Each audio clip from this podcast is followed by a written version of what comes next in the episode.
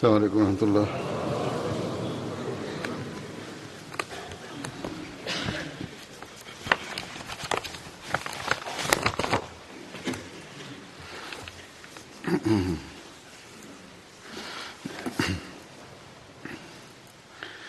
أشهد أن لا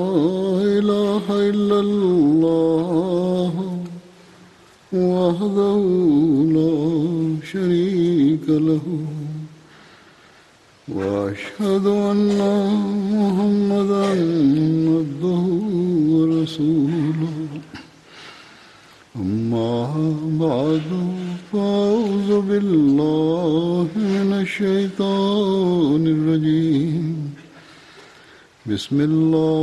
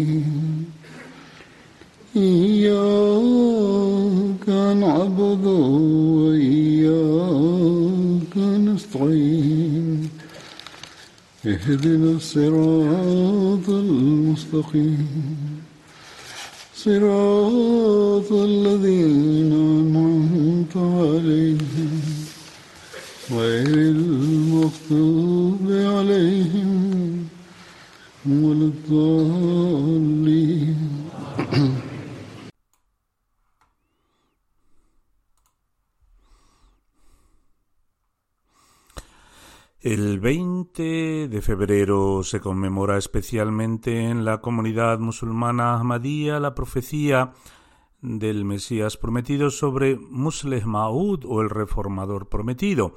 Las Jamaats, las comunidades también celebran jalsas, reuniones, en conmemoración del día de Musleh Maud. Aunque he explicado previamente este asunto en particular en varias ocasiones, quiero aclarar de nuevo algo para aquellos que se han unido recientemente y también para los niños, y es que en este día de Muslim Aoud no celebramos el nacimiento de Hazrat Khalifatul Masih II, Khalifatul Masih Sani, el reformador prometido. Más bien lo que se conmemora es el cumplimiento de la profecía que fue anunciada por el Mesías prometido después de recibir una revelación divina para demostrar la superioridad y la verdad del Islam. Dicha profecía, hecha tres años antes del nacimiento de Hazrat Muslim Maud, contenía buenas nuevas sobre el nacimiento del Hijo prometido que sería un gran servidor del Islam. Esta profecía sirvió también como una gran señal para los oponentes. Ayer fue el 20 de febrero y por lo tanto han pasado ya 134 años desde que se anunció esta profecía que ha estado sirviendo como una señal brillante durante más de 100 años. En cualquier caso, como he mencionado, las comunidades también celebran jalsas, reuniones, por este motivo, varios aspectos de la profecía y los diversos atributos del reformador prometido que se mencionan en la profecía se explican en estos jalsas hasta cierto punto. Sin embargo, no es posible en una o dos horas mencionar todos los diversos aspectos de la misma, su verdadero significado y la forma tan sublime en que se cumplió esta profecía. Por lo tanto, si en un yalsa completo no se pueden abarcar todos estos aspectos, entonces es ciertamente imposible presentar todas las características de la misma en un solo sermón. Así pues, he decidido presentar algunas citas sobre estos eh, aspectos que han sido elaborados por el propio Hazrat Muslim Maud, porque leer y escuchar lo que él mismo ha escrito en sus propias palabras posee un deleite especial y nos otorga un sentimiento único. En cualquier caso, a pesar de estas breves citas, uno puede medir cuán inmensa es esta profecía y con qué grandeza se cumplió en la persona del Hijo prometido, del Mesías prometido, alayhi salam. No obstante, primero presentaré las palabras de la profecía mencionadas por el propio Mesías prometido, alayhi salam, quien solía informar a sus oponentes de sus profecías y respecto a esta en particular declaró lo siguiente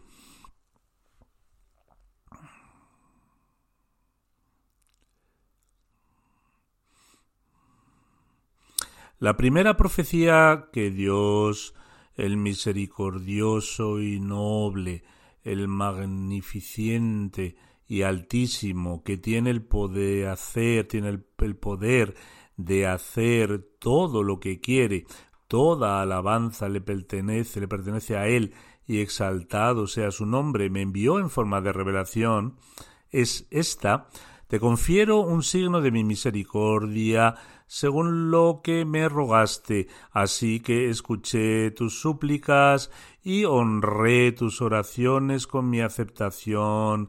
A través de mi misericordia e hice de tu viaje, es decir, el viaje de Sheushar pura luz de Hana, una fuente de bendiciones para ti, por lo tanto se te otorga una señal de poder, misericordia y cercanía, y se te premia con una señal de gracia y beneficencia y se te concede la clave del éxito y la victoria. La paz sea contigo, oh victorioso. Así habló Dios para que aquellos que desean la vida espiritual puedan ser rescatados de las garras de la muerte y aquellos que están enterrados en las tumbas puedan salir de ellas. Y para que la superioridad del Islam y la dignidad de la palabra de Dios se manifiesten a la gente y para que la verdad llegue con todas sus bendiciones y la falsedad pueda huir con todos sus males y para que la gente entienda que soy el Señor del poder, que hago cuanto deseo, es decir, que Dios Altísimo es todopoderoso y hace lo que le place, y para que puedan creer que estoy contigo, y para que y para que aquellos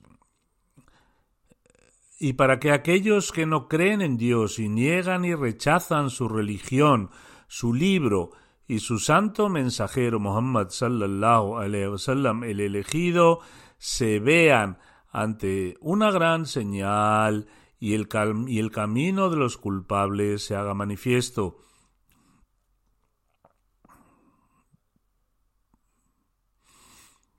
Por consiguiente, Buenas nuevas para ti de que un niño bello y puro te será otorgado.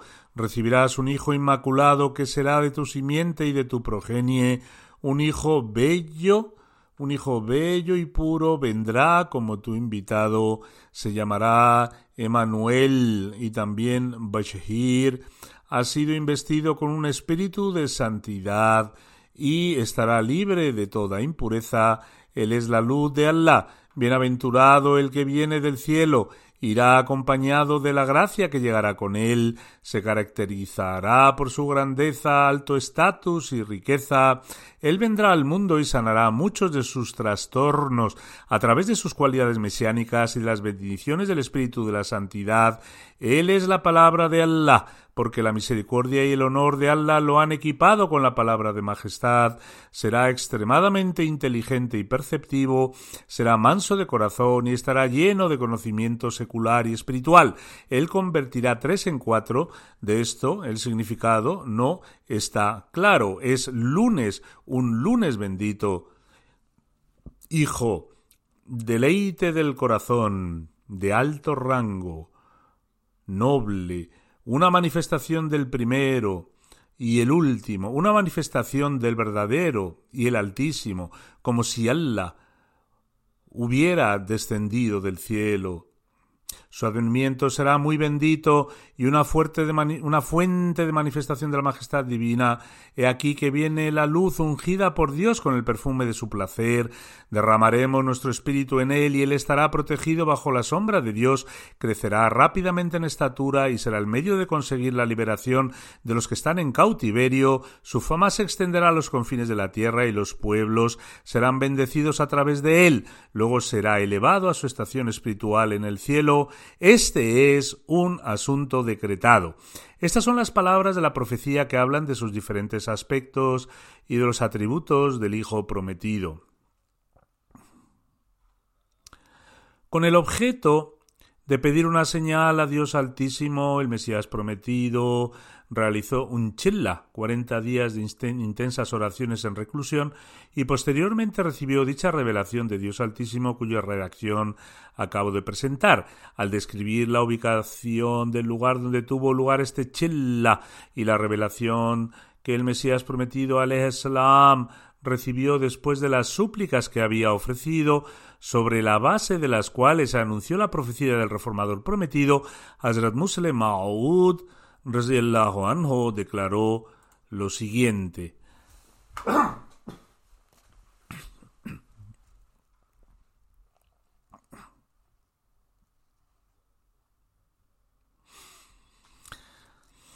Hace exactamente hoy 58 años que se hizo la profecía, cuando el Musel Maud estaba mencionando esto, habían pasado ya 58 años y estaba entrando en su quincuagésimo noveno año, el 20 de febrero de 1886, en esta misma ciudad de Hoshiarpur.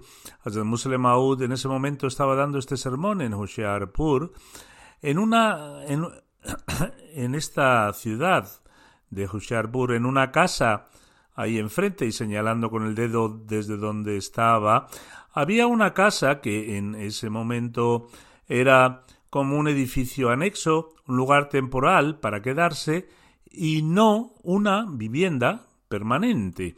De hecho, era un edificio adicional de un rico similar a los anexos construidos ocasionalmente para que los invitados puedan quedarse allí cuando llegan inesperadamente o también se usa como almacén o donde, si es necesario, también se pueden guardar animales.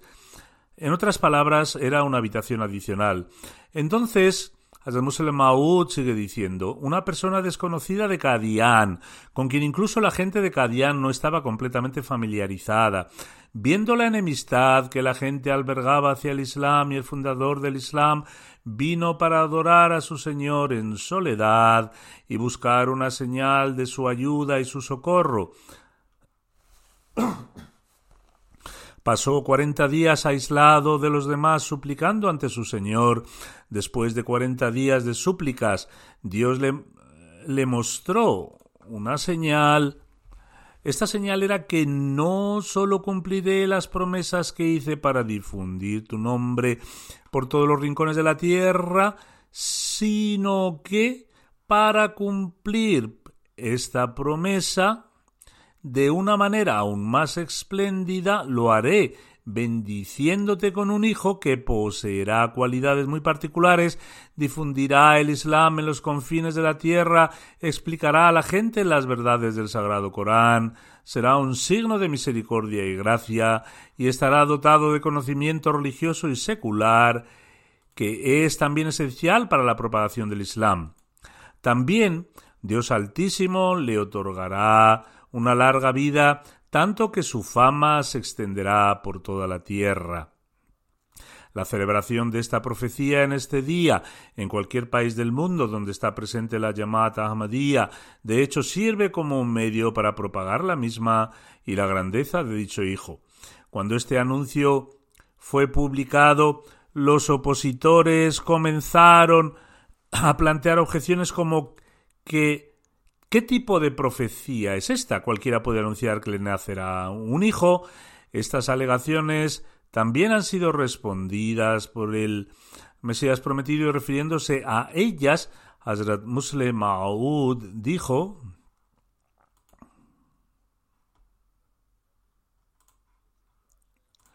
Cuando se publicó este anuncio, los opositores comenzaron a plantear una serie de objeciones en relación a ello. Posteriormente, el Mesías prometido al Islam publicó un segundo anuncio el 22 de marzo de 1886. Los opositores plantearon la objeción de que cómo puede tal profecía considerarse fiable que dice que le nacerá un hijo. ¿Acaso otras personas no tienen hijos? De hecho, puede haber un caso excepcional en el que a una persona no se le otorga un hijo o solo se le concedan hijas. O sea, es común que uno tenga un hijo y nunca se declara su nacimiento como un signo especial. Por lo tanto, incluso si le nace un hijo, porque ello probaría que un signo en particular de Dios Altísimo había sido manifestado al mundo a través de este medio. En respuesta a esta objeción de la gente, el Mesías prometido al Islam escribió en, un, en dicho anuncio del 22 de marzo que esta no era simplemente una profecía, sino un grandioso signo celestial que Dios, el benevolente y sublime, había manifestado para establecer la verdad y la grandeza de nuestro benevolente, amable y misericordioso profeta Muhammad el elegido, sallallahu alayhi wasallam. En el mismo escrito, el Mesías prometido afirma por la gracia y bendiciones de Dios y debido a las bendiciones del sello de los profetas sallallahu alayhi wasallam, Dios altísimo aceptó la súplica de este humilde siervo y prometió enviar un espíritu tan bendito que sus bendiciones externas e internas se extenderán en todo el mundo. Aoud eh, sigue diciendo, si el Mesías prometido al Islam simplemente hubiera proclamado tener un hijo, incluso entonces esta hubiera sido considerada una profecía en su propio derecho, porque hay personas en el mundo, aunque sean muy pocas, que no pueden tener hijos en absoluto. En segundo lugar, el Mesías prometido al Islam tenía más de 50 años de edad cuando hizo este anuncio y es que hay miles de personas en el mundo que no pueden tener hijos después de los 50 años. Además, hay algunos que solo tienen niñas y otros que, a pesar de tener hijos, fallecen poco después de su nacimiento. Así, todas estas dudas se aplicaban también al Mesías prometido, al Islam. Por consiguiente, antes de nada, ningún individuo tiene el poder de predecir el nacimiento de un hijo, pero, aunque se acepte esta objeción, el Mesías prometido declaró, incluso si uno aceptara el hecho de que predecir el nacimiento de un hijo no puede considerarse una profecía, sin embargo, la cuestión que surge es que cuando compartí la noticia de que solo nacería un hijo, no reclamé simplemente que un niño nacerá de mí, más bien dije que Dios Altísimo había aceptado mis súplicas y me había prometido enviar un Espíritu bendito cuyas bendiciones internas y externas se extenderían por todo el mundo. Como se mencionó anteriormente, todo el mundo es testigo de que este Hijo prometido alcanzó fama en toda la tierra y cada una de las misiones extranjeras fuera de la India y Cadián son evidencia de su veracidad.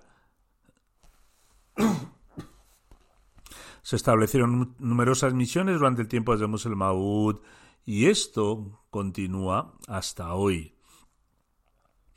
Algunas personas plantearon la objeción de que el nacimiento del Hijo prometido ocurriría mucho más tarde, después de cien años, doscientos años o trescientos años, pero reflexionando sobre el hecho de por qué el Mesías, eh, de por qué el Mesías prometido oró para esta señal y por qué esta, necesitaba cumplirse durante su vida, Hazrat Musel Maud afirma algunas personas dicen que el nacimiento del Hijo prometido tendrá lugar en la futura progenie del Mesías prometido, quizá 300 o 400 años después, pero incluso aquí se afirma que será de su progenie, es decir, que el Hijo prometido aparecerá entre su progenie y que su advenimiento no puede tener lugar hoy en día y en esta época. Tales personas deberían temer a Dios y enfocarse en las palabras de la profecía y reflexionar sobre ello. El Mesías prometido ha escrito que se levantaban acusaciones en contra del Islam y que éste no posee ningún poder para mostrar signos. En este sentido, por ejemplo, Pandit Lekram afirmaba que si el Islam fuera una verdadera fe, entonces debería mostrarse una señal. Por su parte, Munche Inderman estaba planteando la misma objeción, que si el Islam fuese una verdadera fe, entonces que se mostrase una señal. Así pues, el Mesías prometido se postró ante Dios Altísimo y suplicó Oh Señor, muestra un signo de la verdad del Islam que convenza a estas personas que buscan una señal. Muestra una señal que convenza a personas como Inderman Murad Abadi sobre el Islam. Pero a pesar de esto, aquellos que se oponen a la profecía y dicen que debía cumplirse de tres a cuatrocientos años más tarde, afirman que cuando el Mesías prometido ofreció esta oración, Dios Altísimo respondió con la buena nueva de que le daría un hijo cuyo nacimiento tendría lugar alrededor de trescientos años después como un signo de la, verdad, de la veracidad del Islam. Ahora bien, ¿hay alguien en el mundo que pueda considerar que esto tenga alguna lógica? Esto es de hecho muy irracional porque vale al ejemplo de una persona sedienta que toca la puerta de alguien en busca de ayuda y dice, hermano, tengo mucha sed, por favor dame un poco de agua, por el amor de Dios. Y la persona en la casa responde, Señor, no se preocupe, he enviado una carta a alguien de los Estados Unidos y él enviará la esencia de una bebida dulce de alta, de alta calidad al final del año, prepararé esa bebida y te la daré el año que viene. Incluso la persona más loca no atribuiría tal declaración a Dios y su mensajero. Pandit Lekram, Munshi Inderman, Muradabadi y los hindús de Kadian decían que reclamar que el Dios del Islam tiene el poder de mostrarle al mundo una señal es falso e infundado. Sí, hubiese alguna verdad en este reclamo, se debería mostrar un signo. Por eso el Mesías prometido al Islam, sometiéndose ante Dios, suplicó, oh Dios, te ruego que me manifiestes una señal de tu misericordia, concédeme un signo de tu poder y cercanía. Así pues, este signo seguramente tenía que manifestarse en un futuro muy cercano, mientras que las personas que lo exigían aún estuvieran vivas. Por consiguiente, esto es lo que sucedió cuando yo nací en 1889 de acuerdo con la profecía divina, a aquellos que habían pedido una señal del Mesías prometido al Islam todavía estaban vivos y a medida que crecía más y más signos de Dios Altísimo continuaban manifestándose. Por lo tanto, era necesario que este signo se manifestara en la vida del Mesías prometido al Islam y en la vida de quienes levantaron dichas acusaciones en contra del Islam y quienes pedían una señal y de hecho la señal se cumplió. También es muy importante para nosotros comprender los propósitos de esta profecía y por qué era necesario que porque era necesario que los objetivos de la profecía se cumplieran en la vida del Mesías prometido, al Islam. Acabo de mencionar esto brevemente, pero es importante saber por qué era necesario que esta señal se cumpliese en la progenie carnal y el linaje del Mesías prometido al Islam y a través de un hijo cuyo padre biológico fuera el Mesías prometido al Islam. Mientras describe estos propósitos, Hazrat Muslim Maud anhu afirma lo siguiente: el Mesías prometido al Islam escribió en uno de sus anuncios el 20 de febrero de 1886 Dios Altísimo me ha revelado que esta señal que ha sido mostrada al mundo tiene una serie de propósitos.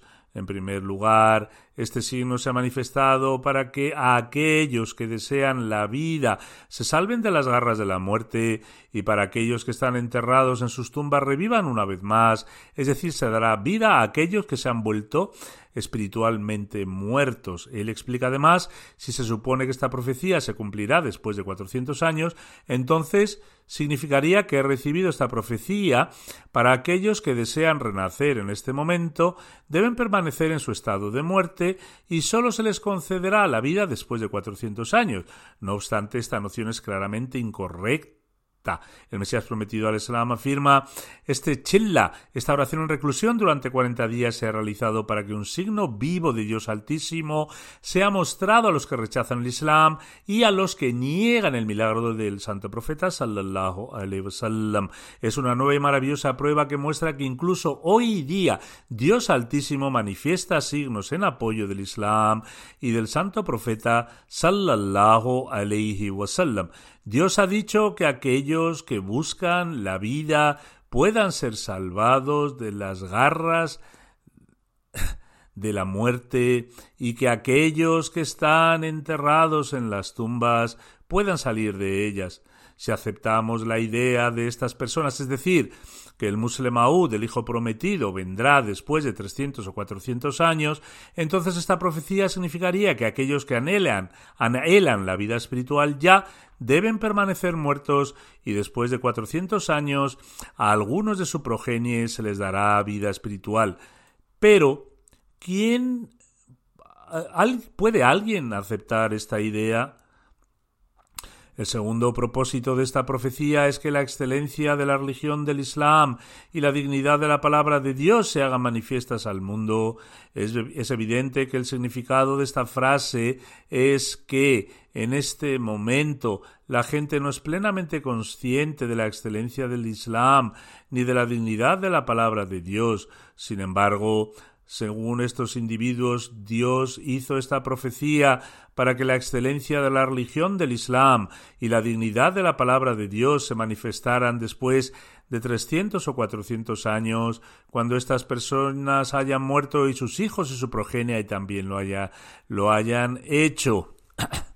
La excelencia de la religión del Islam y la dignidad de la palabra de Dios solo se manifestará a la gente cuando no estén ni Pandit Lekram, ni Munchinderman Muradabadi, ni sus hijos, ni tampoco su descendencia. Así pues, decidme entonces, ¿puede alguien aceptar esta interpretación como correcta? ¿No posee esta gente algún entendimiento?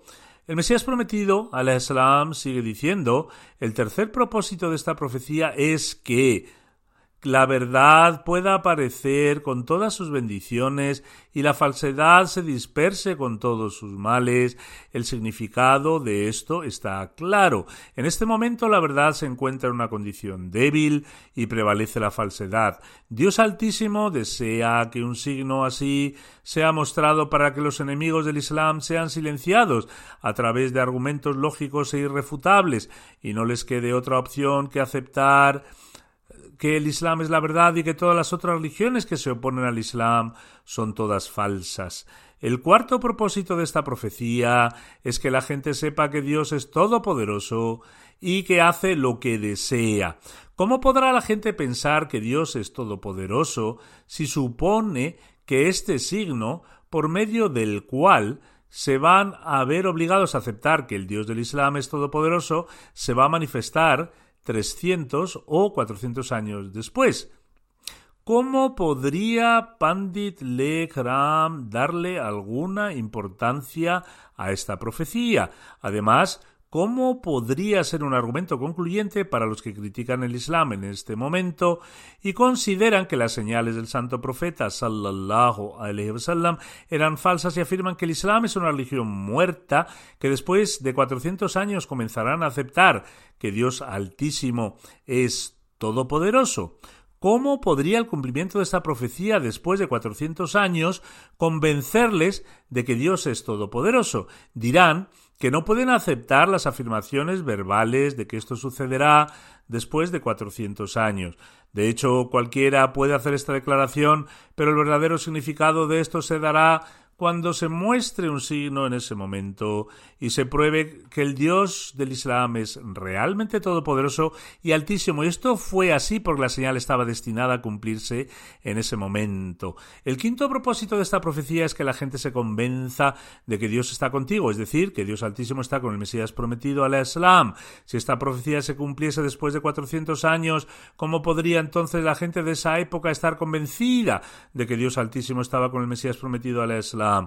El sexto propósito de esta profecía es que aquellos que no creen en Dios y rechazan su religión, su libro y su santo profeta Muhammad sallallahu alayhi, alayhi wasallam puedan presenciar por sí mismos una señal, una señal manifiesta. Esto significa que aquellos que rechazan el Islam en esta época, en otras palabras, durante el tiempo en el que el Mesías prometido al Islam estaba haciendo la profecía, recibirán una señal clara en apoyo de la verdad del Islam, pero que no serán testigos de ellos 400 años después, cuando la gente en esta época y también sus hijos y sus nietos hayan fallecido, porque, porque ello desafía la lógica. El séptimo propósito que el Mesías prometido al Islam ha declarado es que esta profecía es para que se haga manifiesta la forma de comportarse de los transgresores y se sepa que son mentirosos. Por lo tanto, ¿cómo es posible que alguien pueda discernir después de 400 años que estos transgresores mentían? Esta profecía se refería, pues, al hijo prometido de entre los hijos del Mesías prometido al Islam, tal como lo dice la profecía será de tu simiente y será de tu progenie. Esto no significa que pertenecería a la progenie posterior del Mesías prometido al Islam, sino que se refería a un hijo del Mesías prometido, lo cual se cumplió de forma increíble porque el periodo de 52 años del califato, del califato de Hazrat Muslim Maud fue como una estrella brillante que iluminó el mundo. Incluso los que no pertenecen a la comunidad reconocen el gran conocimiento y la percepción de Hazrat Muslim Maud. Se pueden encontrar detalles de esto en la literatura de la comunidad, pero si comenzara a hablar sobre esto ahora requeriría mucho tiempo.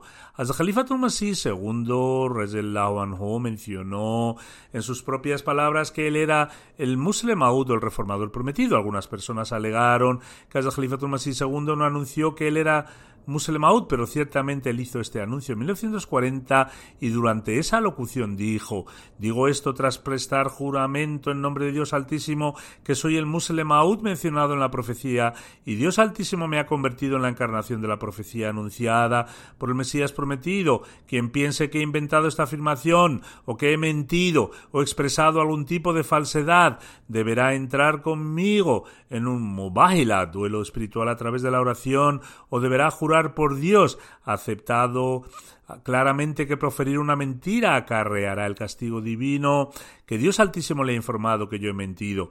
En tal caso, el mismo Dios Altísimo enviaría un decreto celestial para diferenciar a quien miente de quien dice la verdad. En este caso, ninguno de los oponentes de Muslim Maud dio un paso al frente para aceptar dicho desafío, ni tampoco los miembros de la comunidad que más tarde se separaron de la misma.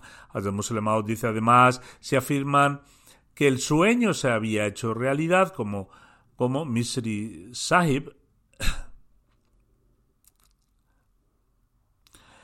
Misrisab había afirmado porque ciertas personas se alejaron e hicieron apóstatas, entonces deberían escribir un artículo que describa su veracidad.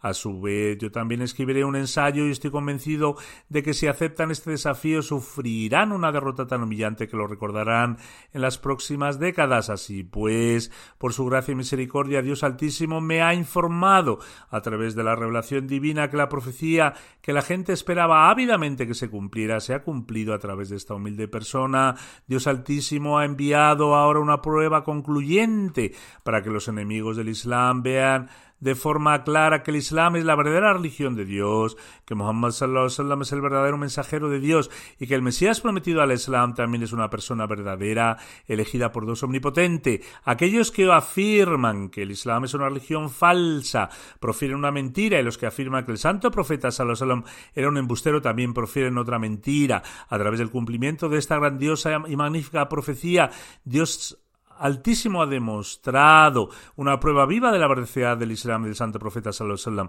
alaihi wasallam. añade tuvo el poder y la fuerza de profetizar en 1886, hace exactamente 58 años, que sería bendecido con un hijo dentro de un periodo de nueve años y que ese niño crecería rápidamente en estatura, que su fama se extendería hasta los confines de la tierra, que propagaría extensamente el mensaje del Islam y el nombre del santo profeta sallallahu alaihi wasallam que estaría repleto repleto de conocimiento secular y espiritual, que se manifestarían a través suyo el honor y la dignidad de Dios, y sería un signo vivo del poder y la misericordia de Dios Altísimo, así como una prueba de su cercanía. Ningún humano podría haber predicho esto por su propia voluntad, más bien fue Dios Altísimo quien le comunicó, le comunicó esta noticia y fue Dios mismo quien aseguró, se aseguró de su cumplimiento, cumplimiento a través de esta persona. Refiriéndose a sí mismo, dice Dios aseguró el cumplimiento de esta profecía a través de una persona con respecto a, quien los médicos estaban preocupados de si sobreviviría o viviría una larga vida. Es decir, con respecto a la salud desde Muslim en sus primeros años, a los médicos les preocupaba incluso su supervivencia. Sin embargo, con respecto a sí mismo, Hazrat Muslim dice, en mis años de infancia, mi salud era tan frágil que en un momento dado el doctor Mirya Yakub Bergs mencionó al Mesías prometido que había desarrollado tuberculosis y por lo tanto debía enviarme a una región montañosa. Posteriormente el, el Mesías prometido me envió a Shimla. Sin embargo, cuando fui allí sentí nostalgia y regresé después de una breve estancia.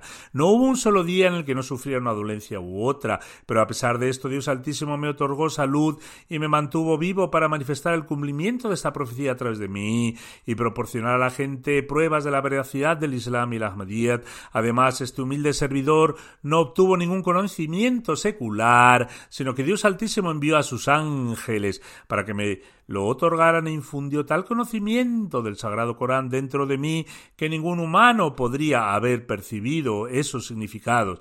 El conocimiento que Dios Altísimo me otorgó y la fuente espiritual que fluía dentro de mí no fue el resultado de mis propios pensamientos o ideas, sino que es tan completo y sólido que desafío al mundo entero a que sí hay alguien en la faz de la tierra que afirme que Dios Altísimo le ha dado el conocimiento del Sagrado Corán, entonces estoy siempre listo para desafiar a ese individuo. Este fue el desafío emitido por el Muslim Maud, quien dijo Soy consciente de que Dios Altísimo no ha otorgado este conocimiento del Sagrado Corán a nadie en esta tierra que no sea yo. Dios Altísimo me ha otorgado el conocimiento del Sagrado Corán y para enseñarlo en esta época me ha designado como el maestro del mundo entero. Dios Altísimo me ha elegido para que pueda propagar el mensaje del santo profeta sallallahu alaihi wasallam y el sagrado Corán hasta los confines de la tierra y asegurar que el Islam prevalezca de una vez por todas sobre todas las religiones falsas del mundo.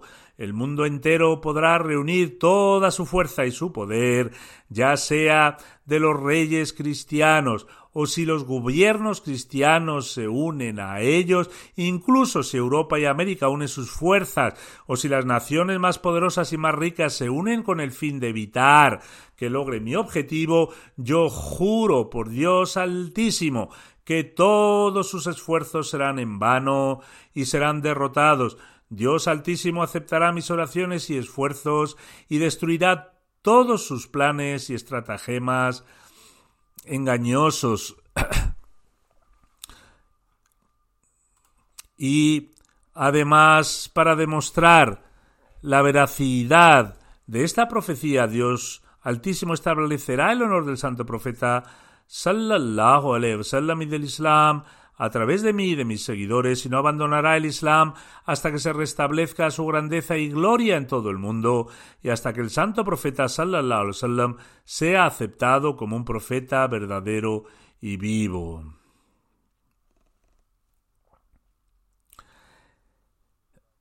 y hasta que el santo profeta sallallahu wasallam sea aceptado como un profeta verdadero y vivo.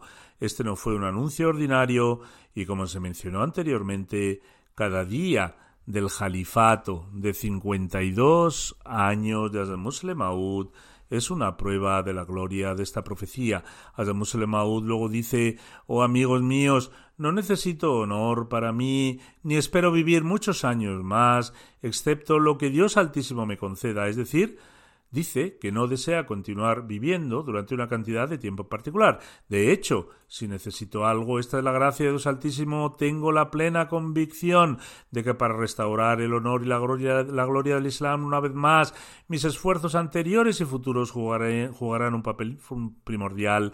Si Dios quiere derrotar al cristianismo y mis pasos se contarán entre aquellos que aplastarán las cabezas de Satanás y pondrán fin al cristianismo inshallah ta'ala, si Dios quiere. Hazrat Muslim Maud también dice, si Dios quiere, manifestaré la verdad para que todo el mundo la vea. Este sonido que escuchas es la voz de Dios Altísimo, Señor de los cielos y la tierra. Es la voluntad de Dios. Esta, esta verdad nunca se podrá parar, nunca se podrá parar, nunca se podrá parar.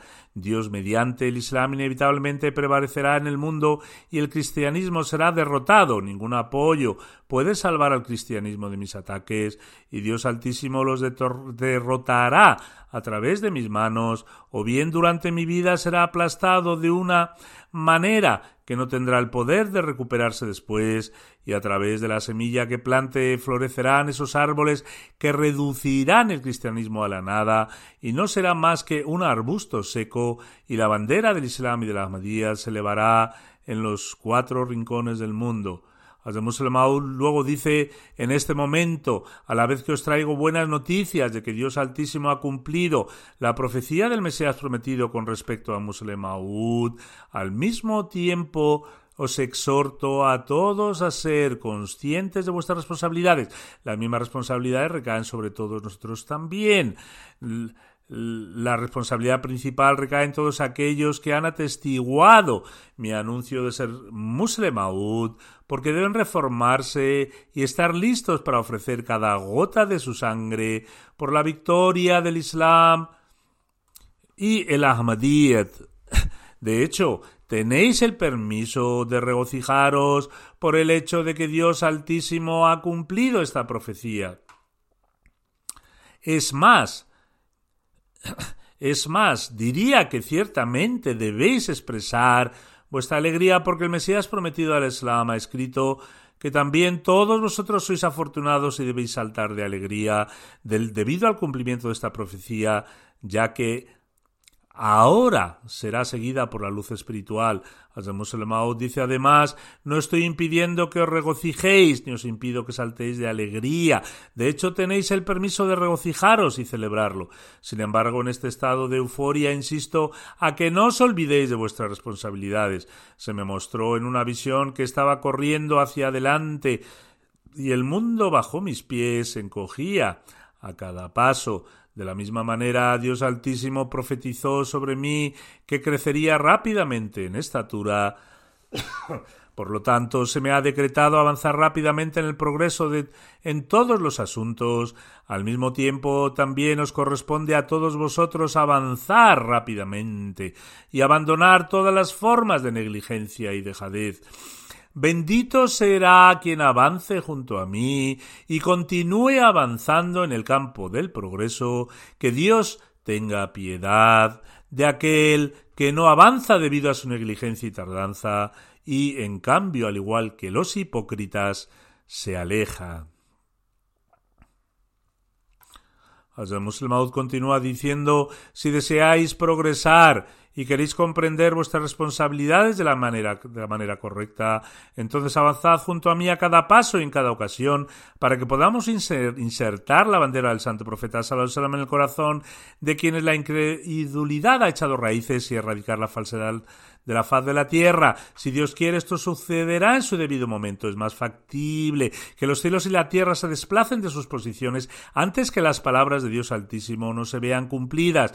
Que Dios Altísimo nos permita luchar y difundir de forma práctica el mensaje del Islam a los rincones de la tierra y no simplemente conmemorar el día de Musulemaud. No deberíamos simplemente contentarnos con participar en estas reuniones o yalsas, sino que Deberíamos ayudar a impulsar esta misión. Además, debemos también esforzarnos en avanzar en aquellas tareas para las cuales Dios Altísimo envió al Mesías prometido, al Islam, quien anunció innumerables profecías, entre las cuales se encuentra la profecía de Muslim Aoud, el reformador prometido.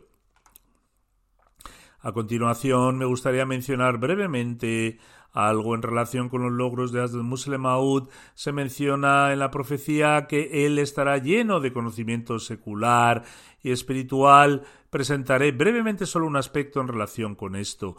Los libros, conferencias y discursos de Hazrat Muslim Maud están siendo publicados como un conjunto de varios volúmenes conocido como Anwarul Ulum.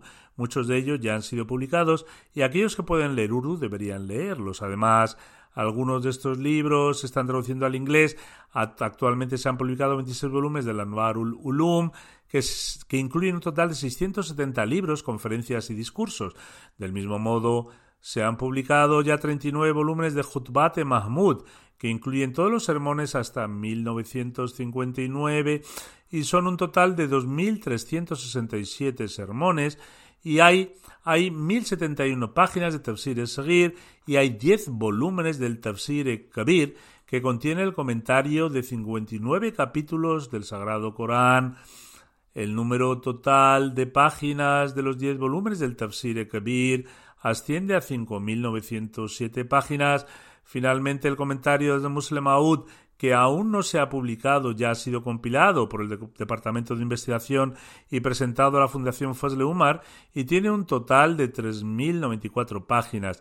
He dado instrucciones al Departamento de Investigación para recopilar el comentario adicional del Sagrado Corán de los escritos y discursos desde Muslim Aoud, en los que ya han empezado a trabajar. Hasta ahora han sido capaces de recopilar 9.000 páginas de comentarios y el proyecto sigue en curso. Así pues, este ha sido solo un breve resumen de algunos de los trabajos desde Muslim Aoud. El propio Hazrat Khalifatul Masih III, Rahimahullah Ta'ala, en uno de sus sermones también de una visión general de las obras de Muslim Maud durante su califato. Y voy a presentar aquí ahora un extracto desde Khalifatul Masih tercero en relación a esto. Su santidad Khalifatul Masih III dijo respecto a Muslim Maud, Dios Altísimo informó que estaría repleto de conocimiento secular y espiritual. En relación a esto he recogido muchos datos, pero sin embargo solo puedo dar una visión general de la información que he recopilado y es la siguiente. Uno de los comentarios del santo del Sagrado Corán hecho por Asad Muslim es el Tafsir Kabir. Este comentario es de un nivel tan alto que si uno reflexionara sobre alguno de sus aspectos no tendría más remedio que aceptar que si una persona justa simplemente presenta solo esa parte particular del Sagrado Corán con esas notas explicativas a los ojos del mundo, este logro suyo sería suficiente para ser considerado como una de las personas más piadosas y justas. No obstante, además de este comentario, Hazem Muslim Maud escribió muchos otros libros sobre el Sagrado Corán.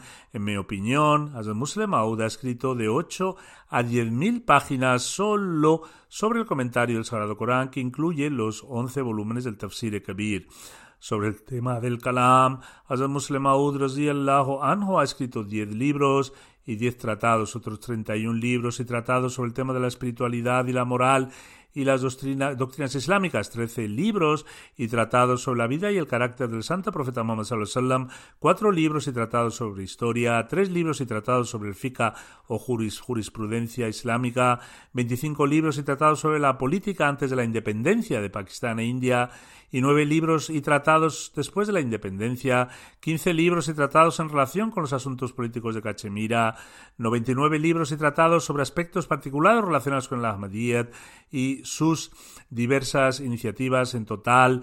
La suma total de estos libros y tratados es de 225. En ese momento puede que Hazrat Khalifatul Masih III, Rahmullah Ale, no recibiera toda la información. Por eso ahora he proporcionado esta información detallada que acabo de mencionar. En cualquier caso, Hazrat Khalifatul Masih III sigue diciendo, como se ha dicho, las palabras de la revelación divina establecen, establecen que estaría lleno de conocimiento secular y espiritual. Cuando uno mira este aspecto, Hazrat Muslim descubre, descubre que poseía tal conocimiento tanto secular como espiritual. Además, sobre cualquier libro o tratado que haya escrito Hazrat Muslim todo el mundo opina que nadie sería capaz de producir nada mejor. Cuando el Muslim tomó la iniciativa en asuntos políticos o dio consejos a los dirigentes en cuestiones políticas, incluso los opositores más acérrimos, no tuvieron más remedio que reconocer su incomparable competencia. En resumen, hay una gran profundidad de detalles en relación con el hecho de que Hazrat Muslim estaba lleno de conocimientos seculares espirituales y yo, es decir, Hazrat Khalifatul Masih III, no puedo ni siquiera mostrar una milésima parte de ello. Así pues, acabo de presentar un resumen muy breve ante ustedes y termino con esto. Que Dios Altísimo envíe miles de bendiciones sobre el Muslim Maud, y continúe elevando su posición, y al igual que este hijo del Mesías prometido al Islam, hizo que también inculquemos la pasión en nuestros corazones por la difusión del Islam y que estemos siempre listos para servir a esta religión, que también seamos contados entre aquellos que verdaderamente, sirven a su fe y no entre aquellos con respecto a los cuales Hazrat Muslim declaró que no sea el caso de la comunidad sea difamada en su época, por consiguiente que las generaciones futuras no se conviertan en aquellas que deshonran a la comunidad y que de hecho continúen sobresaliendo en el servicio a su fe. Después de la oración del viernes dirigiré dos oraciones fúnebres. La primera es la de la respetada Mariam Elizabeth Saheba, que fue la segunda esposa del respetado Malik Umar Ali Kokar Sahib Rais de Multan y que también sirvió como amir de esta ciudad. Falleció a la edad de 86 años debido a un accidente. Ciertamente a Allah pertenecemos y a Él será el retorno. La fallecida y su hija estaban en un ascensor que tuvo una avería y se produjo un accidente. La madre no pudo sobrevivir a dicho accidente y su hija también sufrió lesiones y actualmente está en el hospital. Nacida en 1934, era originaria de Alemania y vivía en eh, Hamburgo. Aceptó el Ahmadiyyat e hizo el Bet en 1952 y estuvo casada con Malik Omar Sahib. Más tarde se mudó a Pakistán y después de la muerte de su marido regresó a Alemania y luego se mudó de nuevo a Pakistán. Tomó parte del bendito esquema de al-Wasiyyat y era muy regular en ofrecer la oración y en la observancia del ayuno.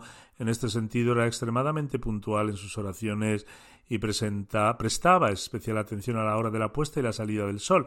Recitaba regularmente el Sagrado Corán y observaba todos los ayunos. Sus hijos han mencionado, sus hijos han mencionado que les dijo que se había casado con su padre en 1952 el misionero que servía en ese momento en Alemania. El respetado Abdulatif, quien tomó su bed y también dirigió su nikah, enlace matrimonial. Después de su matrimonio se mudaron a Pakistán. Sus hijos cuentan que después de trasladarse a Pakistán vivió con la primera esposa de Malik Umar, Ali Saeb Sayyida Begum Saeba, que era hija de Hazrat Mir Muhammad Ishaq Saeb, y siempre le mostró un gran afecto. Y fue después de mudarse a Pakistán. y fue después de mudarse a Pakistán cuando comenzó a ofrecer la oración y a recitar el Sagrado Corán, para lo cual dispuso de un tutor. El primer libro que leyó del Mesías prometido al Islam fue la filosofía de las enseñanzas del Islam como vivía en Pakistán entendía, hablaba un poco de urdu y saraiki. La difunta tuvo dos hijos, un hijo y una hija. Cuando llegó el momento de casar a sus hijos, dejó la decisión en manos de la primera esposa de Malik Saeb, Sayyida Begum Saheba, que era mayor que ella, para que eligiera la propuesta de matrimonio que considerara mejor. Su hijo se llama Tariq Ali y su hija se llama Tahira.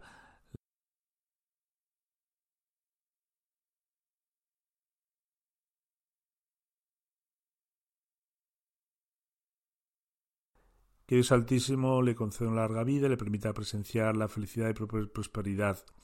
El siguiente funeral es de Yahid Faris, que falleció a la edad de 12 años. Ciertamente a Allah pertenecemos y a él volveremos. Era hijo de Tariq Nuri los Khadija, el abuelo materno de Tahir. Tahir es Ahmad Khan, que es el nieto paterno mayor de Hazrat Nawab Ben Musaiba Él, junto con otros amigos del difunto, ha escrito que poseía muchas cualidades, que era extremadamente educado y tenía un gran amor por el califato. Jahid siempre me escribía regularmente, ya fuera para sus exámenes o cualquier otro asunto. Estaba muy orgulloso de ser Ahmadi afirmaba que era Ahmadi en las escuelas de Pakistán, lo cual es algo muy significativo. También escuchaba regularmente los sermones y era no, había dedicado su vida, y asistía a las clases de no. También había memorizado el programa de no para su edad.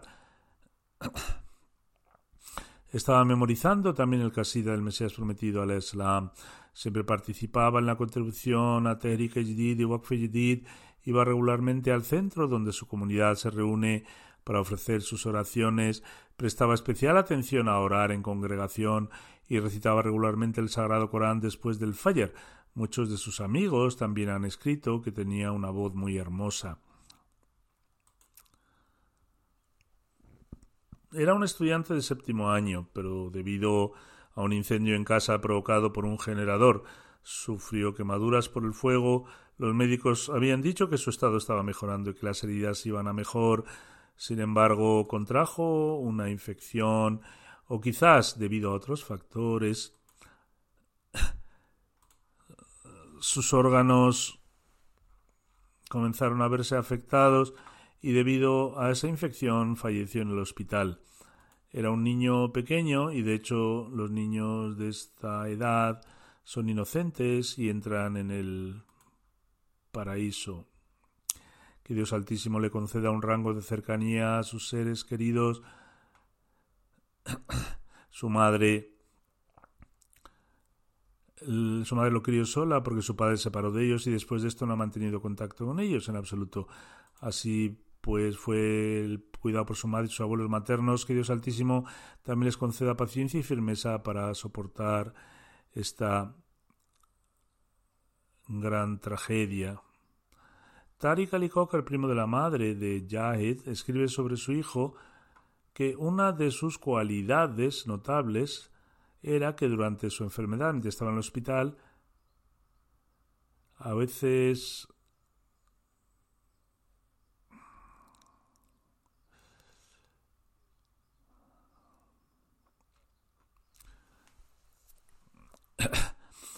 una de sus cualidades era que durante su enfermedad, mientras estaba en el hospital, a veces perdía el conocimiento o se volvía muy somnoliento.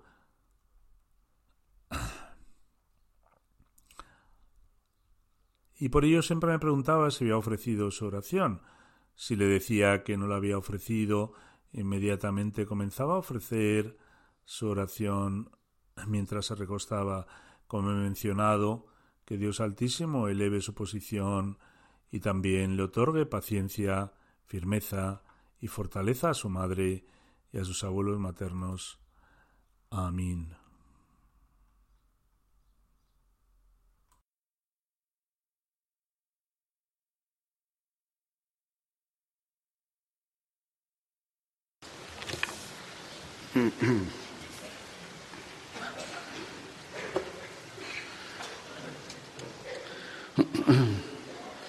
الحمد لله الحمد لله نحمده ونستعينه ونستغفره ونؤمن به ونتوكل عليه ونعوذ بالله من شرور أنفسنا ومن سيئات أعمالنا. من يهده الله فلا مضل له ومن يضلل فلا هادي له. ونشهد أن لا إله إلا الله ونشهد أن محمدا عبده ورسوله. عباد الله رحمكم الله.